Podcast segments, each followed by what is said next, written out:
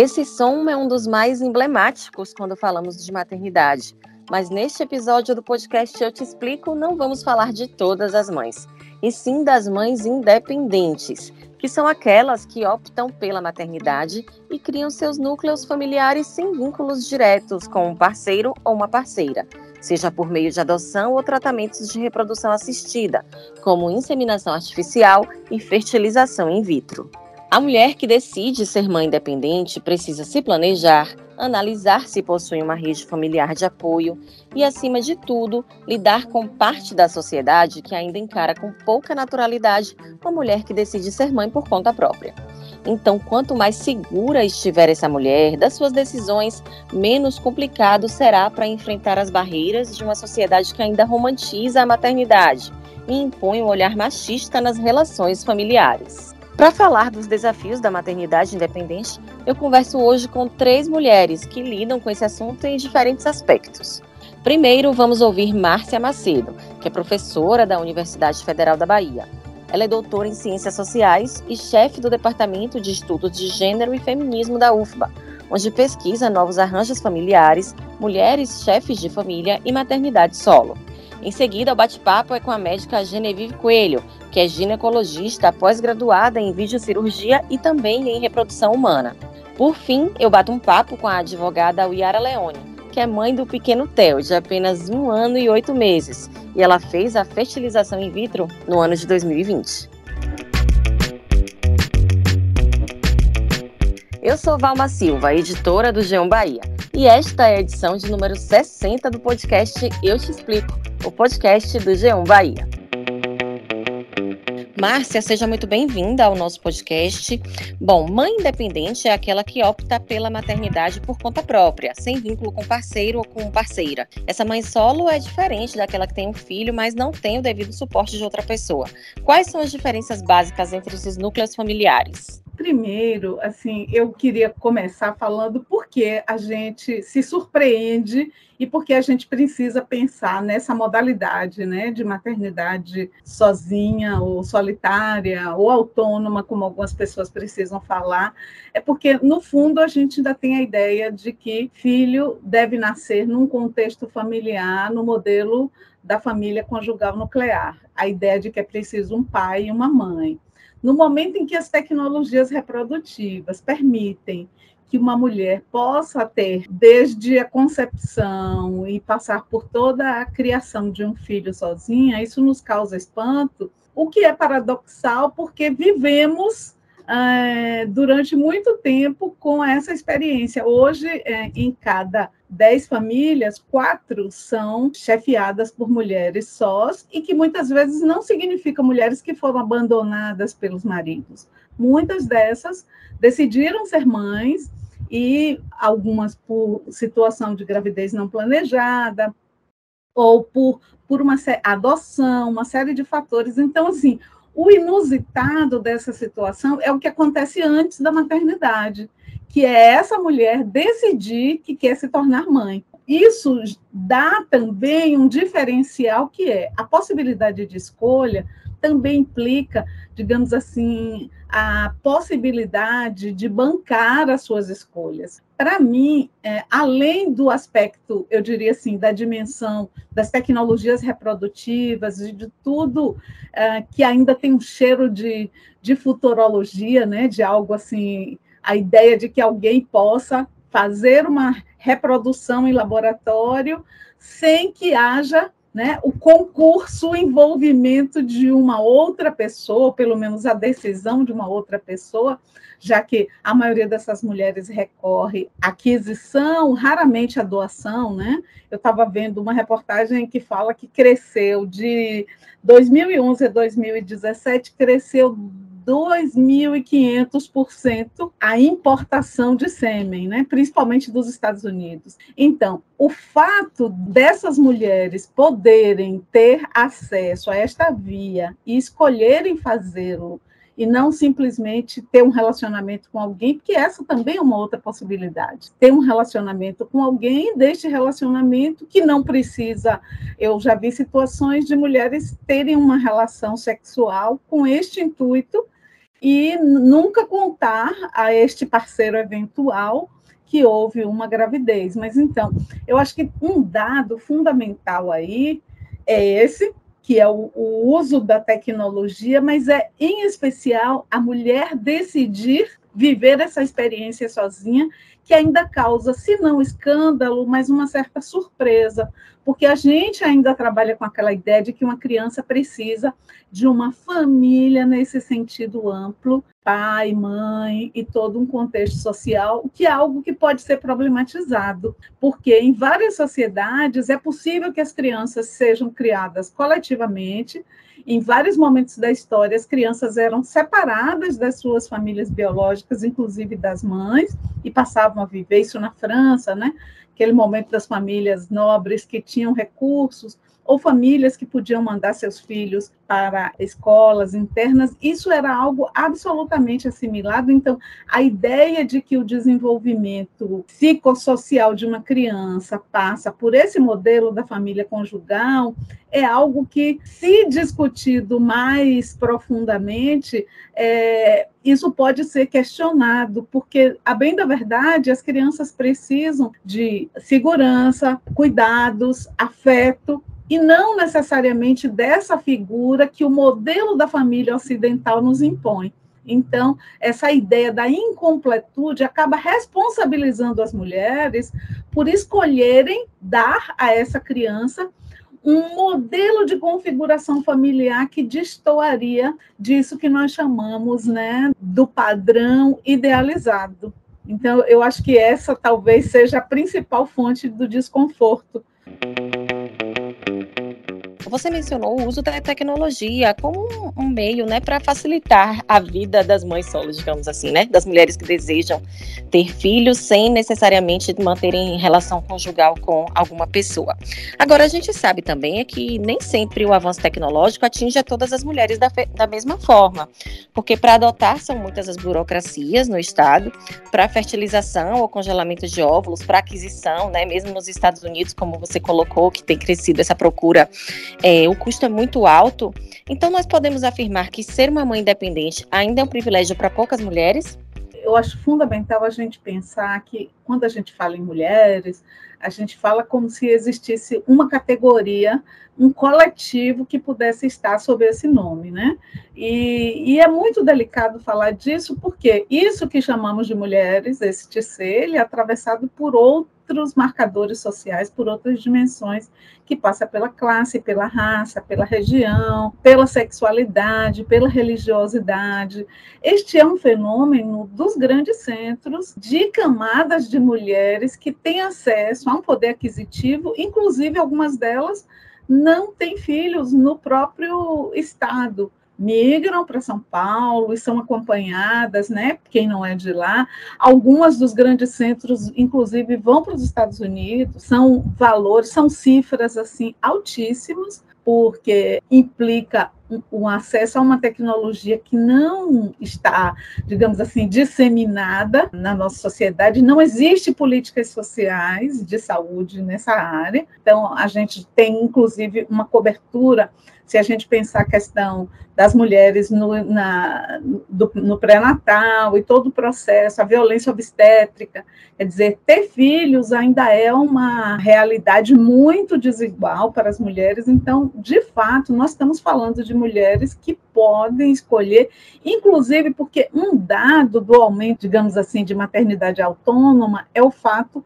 das mulheres estarem priorizando suas carreiras, a construção de uma trajetória profissional. É, as mulheres que optam por essa tecnologia, em geral, elas já estão na fase de 35 a 45 anos, né? 45 já é uma idade assim mais limite, mas é algo com 35, 40, 42 anos, o que mostra um momento da vida onde já há uma maior estabilidade, onde elas já têm, digamos assim, a possibilidade de criar uma infra, já que educar uma criança, cuidar de uma criança, como diz o ditado, é preciso uma aldeia, né? Então, se essa pessoa não tem redes de solidariedade, de afeto, a própria rede familiar, ela vai é, suprir isso com a aquisição de serviços, sejam creches, seja a contratação de babá, empregada doméstica, enfim, toda uma rede de cuidados. Então, objetivamente, a própria possibilidade de decidir ser mães nesses termos já é um sinal desse privilégio, né?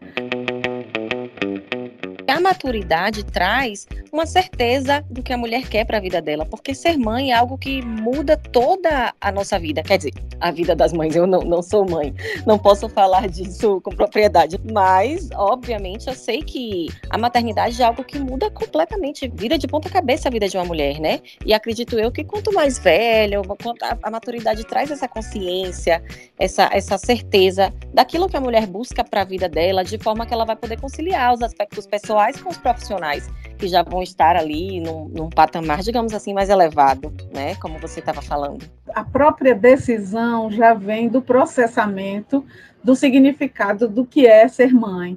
Ah, eu vi em algum lugar uma frase assim que diz assim: a palavra mãe transborda a definição natural do fenômeno. Assim, então, quando a gente fala de mãe, maternidade, ou maternagem, a gente está falando de um conjunto de expectativas, de idealizações e de uma dimensão objetiva, né? que é o cuidado, a responsabilidade, o dia a dia. Então, aquela conversa de que não existe ex-mãe, obviamente que uma mãe pode declinar da maternidade, dando o seu filho à adoção ou abrindo mão. No passado era muito comum um fenômeno chamado de circulação das, de crianças. Hoje em dia, o fato de uma mulher poder decidir é, que ela vai assumir essa maternidade, ela está assumindo também toda, esse, eu diria assim, esse background das expectativas socialmente estabelecidas do que a gente está chamando de maternidade. Não existe ex-mãe nesse sentido, ainda que algumas mulheres possam declinar ou temporariamente ou permanentemente, mas é uma decisão para toda a vida. Inclusive com aquela ideia de que filhos criados, trabalhos dobrados, o que implica, quer dizer, você está assumindo acompanhar a vida de um ser e, nesse sentido, ter a maturidade e, inclusive, ter elaborado qual o significado disso, porque se a vida reprodutiva de uma mulher demora, em média, 35 anos após a primeira menstruação, já é possível uma mulher engravidar. Então, vamos pegar uma ideia de 15 e mais 35 anos, você vai ter mais ou menos até os 50 anos. A maioria das mulheres, elas não se tornam mães nessa idade da maior maturidade.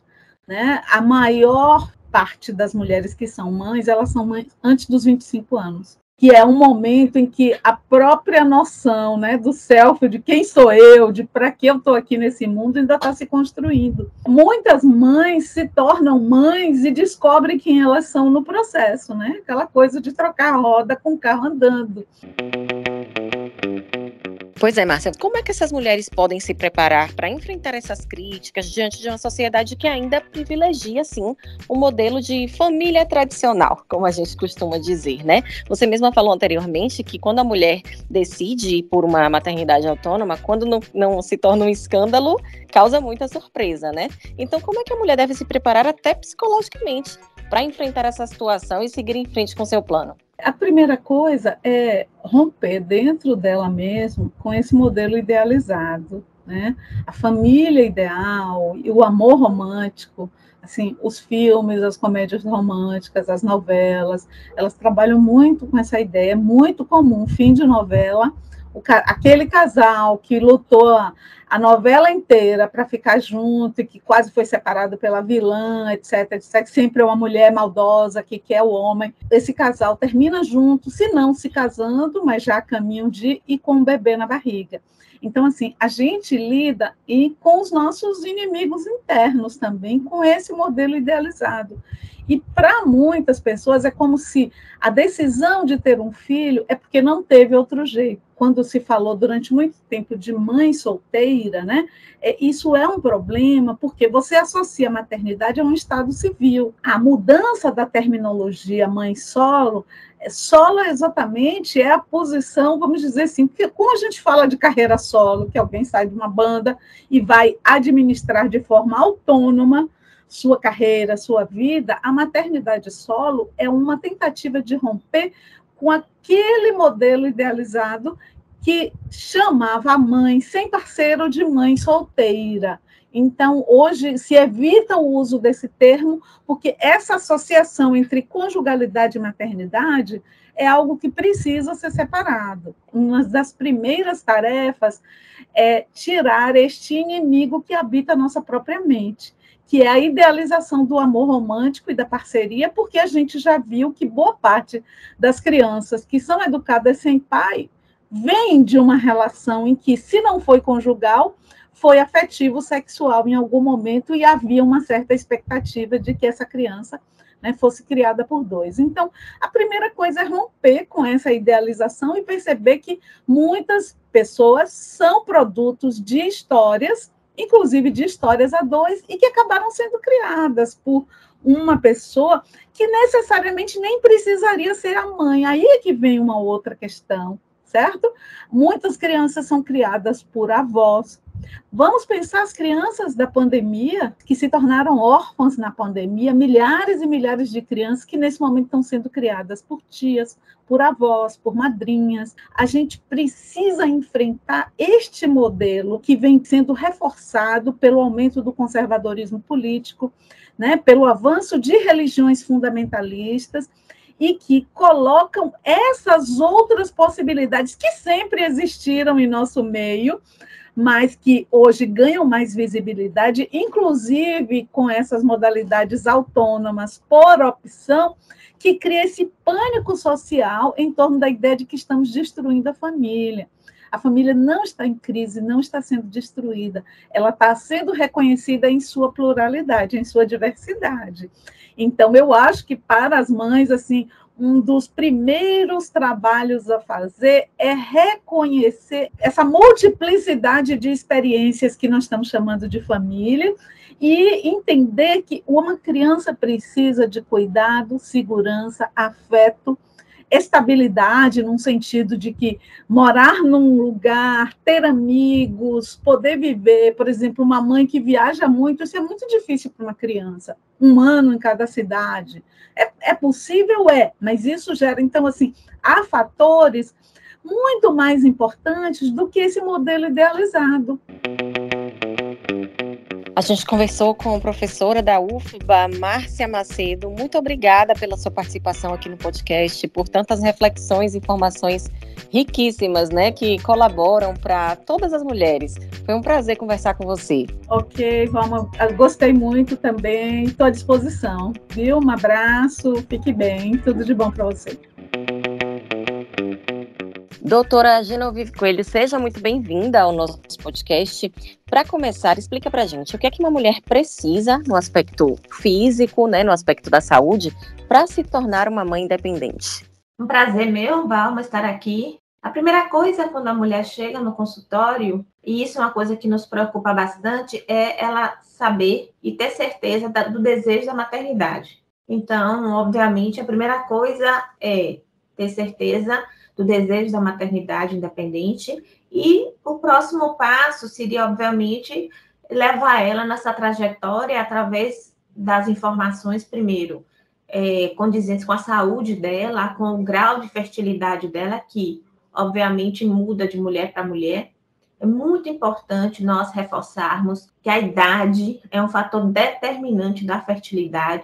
Então, eu sugiro que realmente, primeiro, avaliação da reserva ovariana nós vamos avaliar qual o potencial desse ovário de produzir óvulos e a qualidade dos óvulos. Em seguida, se é uma maternidade que ela busca é, sem parceiro, é oferecer o banco de sêmen. E a partir daí, também explicar as técnicas que dispomos. Se é uma mulher mais jovem, abaixo dos 37 anos, se ela tiver uma boa reserva ovariana, não tiver nenhuma patologia nas trompas ou nos ovários, ou até no útero, como, por exemplo, miomas, endometriose, obstruções tubárias, podemos indicar uma inseminação uterina, que é simplesmente esse sêmen prepararmos e colocarmos no útero dela, para que os espermatozoides, durante o período da ovulação, encontrem os óvulos na trompa e ocorra a fecundação. Caso ela tenha alguma patologia, uma diminuição da reserva ovariana, ou mulheres mais velhas, podemos oferecer, a depender de cada caso, claro, oferecer a fertilização in vitro, que já é o famoso bebê de proveta. E no aspecto clínico, doutora, quais são as principais dificuldades enfrentadas por essas mulheres para realizar esse sonho da maternidade? Eu diria que atualmente a maior dificuldade é, primeiro, muitas chegam a partir dos 40 anos, quando resolvem tomar essa decisão. Então, eu acredito que ainda não há uma conscientização sobre o potencial da mulher engravidar. Né? Conquistamos muitas, ah, muitas liberdades sociais, avançamos no âmbito de trabalho, nas nossas conquistas na sociedade, então esse é um bônus. E o bônus, obviamente, vem o ônus, que é esse ônus que carregamos de não ter capacidade reprodutiva é, longa. Então, a primeira coisa é saber que a idade, então, antes dos 40. E o segundo aspecto clínico pode ser realmente muita patologia que mulheres a partir dos 35 têm. E, por exemplo, no nosso meio é muito comum a endometriose. Endometriose é uma doença que acomete muitas mulheres. Por quê? Porque as menstruações sucessivas por longos períodos criam esse ambiente uh, inflamatório na pelve da mulher. E esse processo inflamatório acaba impactando na fertilidade. E muitas vezes essa doença, endometriose, ela não é diagnosticada facilmente. Doutora, eu quero fazer uma pergunta agora quase que pessoal para você. Eu tenho 34 anos, faço 35 em agosto. Não tenho desejo de ter filhos, pelo menos por enquanto. E tenho o diagnóstico de síndrome de ovários policísticos. É uma questão que eu devo me preocupar, de repente pensar numa reserva ovariana. Essa síndrome também dificulta a mulher na gestação. Quais são os cuidados que mulheres como eu, que já estão passados os 30 anos e com algumas questões patológicas, devemos tomar, sobretudo em relação à SOP, que é o meu caso? Então, uma das patologias que acomete mulheres mais jovens, felizmente você ainda considera você uma mulher jovem, 35 anos, abaixo de 35 anos, é uma mulher jovem com plena capacidade reprodutiva. E muitas têm alguma patologia, né? O SOP é uma delas, a endometriose pode ser outra. E a SOP acomete muitas mulheres. Deve-se avaliar, claro, o grau do SOP, que o SOP ele tem diferentes graus. Pode ser um SOP leve e um SOP mais intenso. O SOP mais intenso, que é o síndrome de ovários policísticos, ele cursa com períodos de anovulação, ou seja, tem meses que a mulher ovula, tem meses que ela não ovula. Então, muitas vezes, tem menstruações irregulares. E como ela passa muitos, muitos meses sem ovular, o que acontece? Ela tem altos níveis de estrogênios, de hormônios. Então, esses hormônios, eles também estimulam uma patologias estrógeno dependentes, por exemplo, a endometriose. Então, a mulher com SOP, primeira coisa, vê o grau de SOP, a intensidade dessa patologia. Segundo, se tem alguma patologia concomitante, como endometriose. E terceiro, introduzir tratamentos simples. A gente sempre inicia com medidas simples, como, por exemplo, estimular a ovulação, medidas dietéticas, certo? Porque reduz estrogênios, é, medicações que podem reduzir os estrogênios circulantes, perda de peso. Tudo isso ajuda a reduzir a intensidade de SOP. E muitas vezes introdução de medicamentos também, medicamentos que apenas ajudem aquela ovule espontaneamente todo mês. Com isso, você controla bem a SOP. Entendi, doutora. Obrigada por tirar essa dúvida minha e certamente de muitas outras mulheres. Agora, nós falamos anteriormente sobre inseminação artificial, fertilização in vitro, congelamento de óvulos. Eu gostaria de saber qual é o custo médio para a mulher que passa por esses procedimentos? É possível ser mãe independente mesmo quando as condições financeiras não são tão favoráveis? Ou é um privilégio para poucas mulheres? Eu acredito que ainda é não tem esse amplo espectro que gente, nós gostaríamos que tivesse, né? Nós, quando eu falo nós mulheres, porque as conquistas sociais de todas nós não são apenas uma pequena parte da sociedade. Muitas mulheres hoje em dia enfrentam o mercado de trabalho, mulheres de diferentes classes econômicas. Então, deveria ser uma conquista universal. Por quê? Porque muitas vezes, como você mesmo, não pensa em engravidar agora. Então, eu começaria que antes até de um tratamento para engravidar, a gente nós pudéssemos congelar nossos óvulos para poder decidir quando a gente quer, quando e com quem a gente quer uh, engravidar ou se quer também. Mas quando a gente quer decidir se quer também, a gente tem que ter uh, essa tranquilidade. Não ter essa faca no pescoço e dizer tem que ser, tem que ser logo antes dos 40. Então, eu começaria pelo congelamento de óvulos. O congelamento de óvulos, que chama, chamamos atualmente de vitrificação, é uma técnica de preservação da fertilidade. Poderia se começar, é um custo mais baixo, ainda não acessível a todos, como eu salientei anteriormente, poderia ser o início de tudo. Passando para os tratamentos de fertilidade, naquelas que querem engravidar, a inseminação é mais em conta, sem dúvida, tá? Ela é muito mais em conta, ela é mais tranquila, não requer uma tecnologia tão avançada, mas infelizmente os bancos do sêmen, para toda a logística que utilizam, acabam sendo um custo adicional importante. Então, às vezes, encarece o método. E a inseminação, ela não tem a taxa de gestação, como, por exemplo, a fertilização in vitro. A taxa de inseminação, de gravidez de uma inseminação é em torno de 25 a 30% em mulheres jovens. A taxa de gravidez em fertilização in vitro chega a 60% em apenas uma transferência. É uma taxa bem diferente. Obviamente, a fertilização in vitro hoje em dia gira em torno de 20 mil reais. E a inseminação gira em torno de 6 mil reais. Então, a gente tem que discutir caso a caso. O que muitas clínicas oferecem, Valma, é pacientes jovens que desejam tratamentos, nós oferecemos um programa de doação de óvulos compartilhado também. Por exemplo, mulheres abaixo de 35 anos podem doar parte dos óvulos, porque são mulheres sadias, que não têm nenhum problema. E tem muitas mulheres que precisam de óvulos. E é uma forma de termos programa de doação de óvulos no país, no Brasil. Interessante. Eu, particularmente, não conhecia esse programa de doação de óvulos. Mas como é que as baianas interessadas podem proceder? Esse programa existe, todas as clínicas de reprodução faz essa técnica, tem esse programa, nós temos esse programa de doação de óvulos, nós chamamos inclusive o programa de IV Doa, e é um programa que beneficia mulheres jovens uh, que não têm nenhuma patologia, que buscam ou preservar a fertilidade ou tentar engravidar.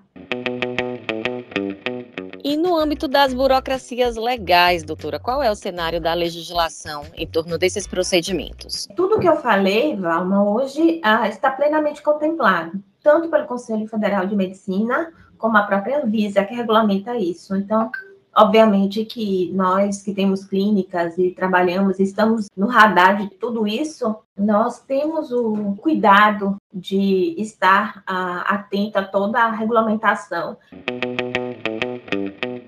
Doutora, para encerrar, a gente falou aqui de algumas questões clínicas, né, legais também. Mas eu gostaria de saber se no seu consultório você ouve muito desabafo, as angústias das mulheres que têm o desejo, né, de, de terem filhos, mas que não têm parceiros, né? A chamada maternidade independente, maternidade autônoma. Como é que as mulheres lidam com essa situação no seu consultório? Como é a sua vivência em relação a isso? Olha, Valma, eu sempre digo, quando a mulher vem para o consultório querer ter um filho, quando ela não tem um parceiro, a primeira coisa é que ela chega para mim, e eu digo que aí a gente, nós somos hoje metade médicos, metade psicólogos. Então tem que ter um entendimento do âmbito social, de tudo que se passa. Elas dizem, não sei se eu quero, o que é que eu devo fazer? Então, primeiro a consulta é sempre conhecer o paciente, ver as questões de vida dele. É, eu vejo muito mulheres que vêm ao consultório me dizem assim, poxa, eu estou com 35 anos, eu sou filha única. E eu, não, eu, no momento, eu não quero ter um filho, meus pais querem ser avós e é muito triste. Então, a gente ouve desabafos de diferentes níveis. Então, e a, nós acabamos entrando um pouco na questão individual de cada um, psicológico ou momento de vida, para tentar adaptar o melhor tratamento para aquele momento da mulher. Então, muitas vezes, se ela não quer ter um filho, nós aconselhamos a vitrificação.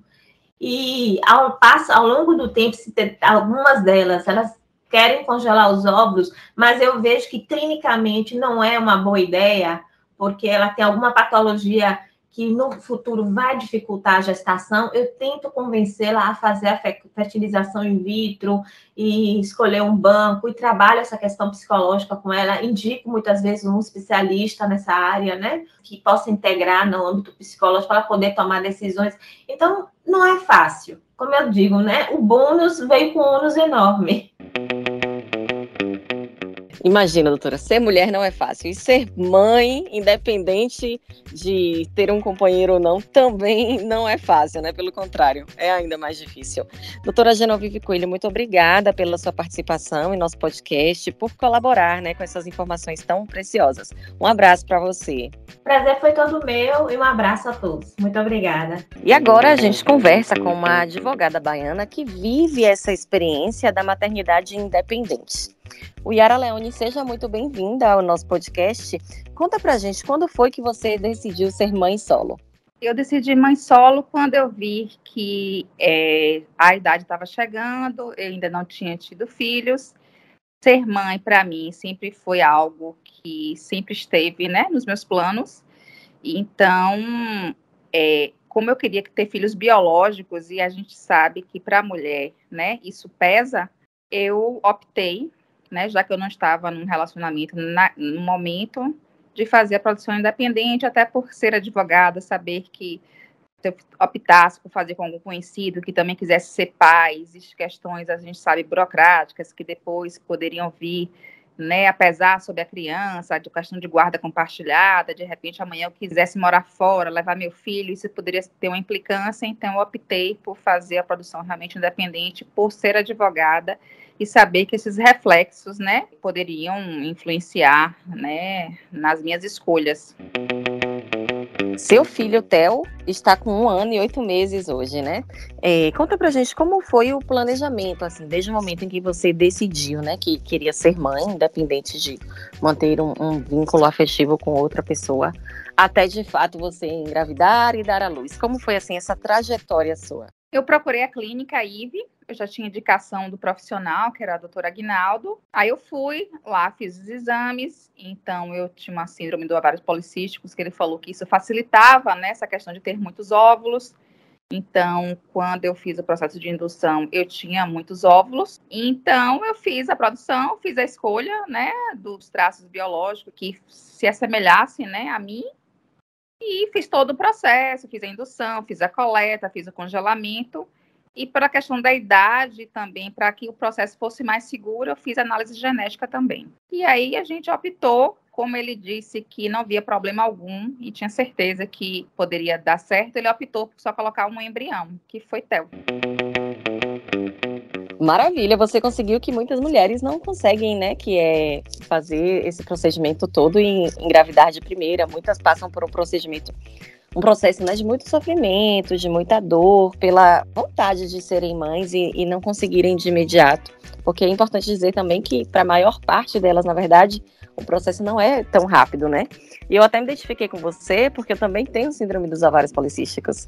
E é, é, embora eu não tenha essa vontade de ser mãe, pelo menos por enquanto, é uma questão que eu me vejo às vezes pensando, nossa, será que vai ser mais difícil e tal? E ver uma mulher, né, que conseguiu engravidar, mesmo tendo a SOP sem problemas, é algo que dá uma animada também, né? O Yara, você se importaria de revelar um valor médio que você gastou, né, que você, ou melhor, que você investiu para realizar esse sonho de ser mãe independente? Deixa eu só fazer uma observação. Eu tinha, na verdade, feito uma coleta, né, anterior, e aí tinha congelado os óvulos. E aí, quando eu optei fazer a produção, aí eu fiz o descongelamento e fiz a fertilização, fiz o embrião, e implantei. Aí não deu certo. Mas aí eu estudando, eu percebi que o, o, correto seria, melhor, né, na verdade, seria se eu fizesse a fertilização direto, colhesse os óvulos, fertilizasse para congelar o embrião, já o embrião. E aí eu fiz, engravidei e, e, e, deu certo realmente. Foi realmente não tive esses problemas de, de erro e tentativa, né? Assim, de ficar tentando várias vezes, até porque é, diferentemente de alguém que tem algum problema, né, que não consegue engravidar, eu não tinha esse problema, assim, eu não sabia se tinha. Eu sabia que eu tinha síndrome, que a síndrome às vezes é um problema também para engravidar. Mas graças a Deus comigo foi tranquilo, tive uma gravidez super tranquila, sem intercorrência alguma, bem tranquila. O investimento é, depende muito da questão da análise ou não genética. Como eu optei pela análise genética e às vezes o custo é por embrião, eu fiz seis embriões. Oito, na verdade, a gente optou por seis para fazer o estudo genético. Então, isso encareceu, mas acho que é em média de entre 18 e 20 mil reais se você não fizer análise genética. O Yara, e qual foi a reação das pessoas ao seu, ao seu redor, né, familiares, amigos, quando você tornou pública a sua decisão de ter um filho de forma independente? Olha, eu lhe digo que eu tinha amigos, eu tinha uma amiga no prédio que ela dizia, que dia, que dia, bora logo, vamos logo, na ansiedade. Eu realmente fui muito acolhida, muito acolhida, muito, muito, muito, assim, é, tanto para os familiares, para os meus amigos, inclusive a gente viveu uma pandemia meus vizinhos, nenhum deixaram sair. Iam fazer supermercado, iam fazer compras, assim. Assim, não tive problema algum. Essa questão da pandemia, de ir para o hospital, de pegar, sabe? Assim, eu posso dizer que até hoje, assim, meu filho é extremamente, sabe, paparicado, tanto por, né, tem avós, tem tios, tem madrinha, então, assim, ele tem uma, ele tem uma super rede ao meu redor, então, assim, é bem tranquilo, assim. Eu, graças a Deus, nunca sofri problema algum, muito pelo, muito pelo contrário. Eu tive o maior apoio dos meus grandes amigos, assim, super, super, super apoio. Bem tranquilo, e meu filho é extremamente sorridente, então ele assim, ele é considerado assim um menino sorriso. Então assim, ele só trouxe alegria para minha família, assim, para os meus pais, para os meus irmãos, assim, para todo mundo.